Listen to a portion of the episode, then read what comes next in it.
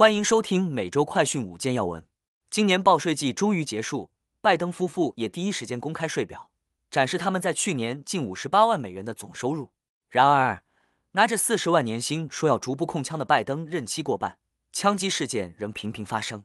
上周六四月十五日，阿拉巴马州生日派对枪击案造成四死三十二伤，现已逮捕两名少年嫌疑人。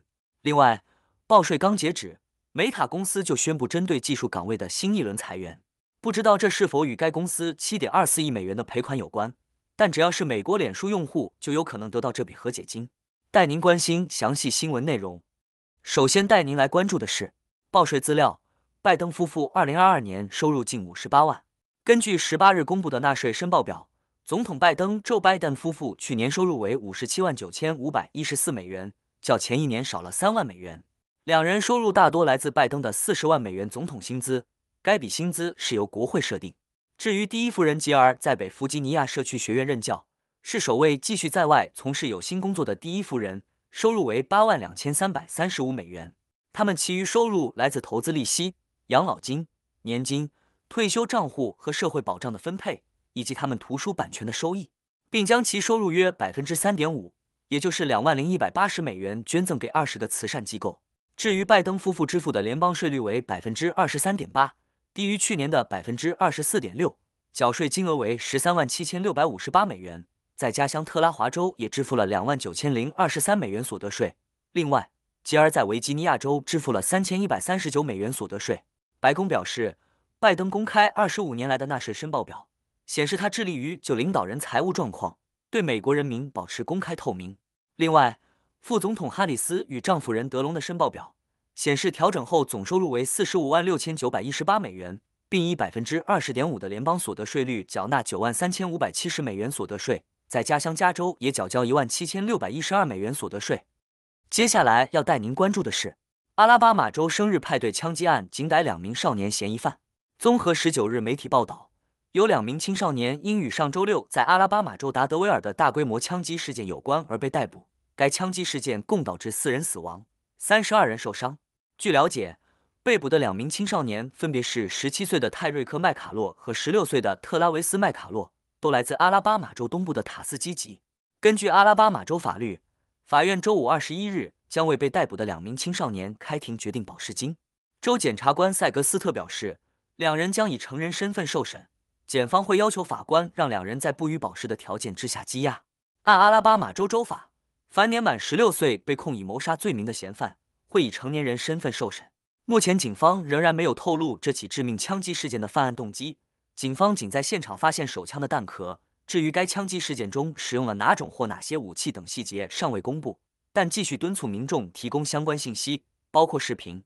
根据美国疾病预防中心的数据显示，阿拉巴马州2020年在全美枪击案发生率排名第五。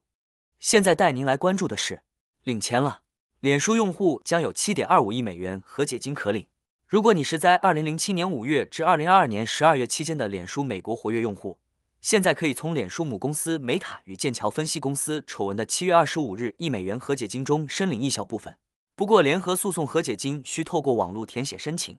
需注意的是，填表截止日期为二零二三年八月二十五日。法院将于今年九月举行最终仲裁听证会。索赔申请可以透过上网填写或寄发申请函。联合诉讼和解金申请网址已经公布。至于民众可获取多少赔偿，得取决于律师费用及行政费用将支付多少，最终有多少用户加入索赔行列，以及事发期间用户花费多少时间使用脸书。目前已至七亿两千五百万元和解金中，最高将有百分之二十五用来支付律师费用，剩余的钱则由求偿用户平分。另外，美塔公司还宣布进行新一轮裁员，重点针对技术职位。据一名被解雇员工表示。周三的裁员也打击了面向产品的团队。五月，该公司将开始削减面向业务的角色，例如财务、法律和人力资源。接下来带您关注的是，佛州政府拟重塑迪士尼世界。周三，佛州州长桑提斯任命的官员开始尝试重塑迪士尼世界的管理机构，提议取消规划委员会，并禁止口罩和新冠疫苗要求。二月前，迪士尼该管理机构的五名新董事会成员在会议议程上规定。任何人不得因未戴口罩或未接种新冠疫苗而被禁止进入办公室。该管理机构直到二月份都由迪士尼控制。此外，会议程还包括一项决议，主张董事会对迪士尼乐园两万七千英亩，也就是一万零九百二十六公顷的区域拥有更高的权利，其中包括两个微型城市。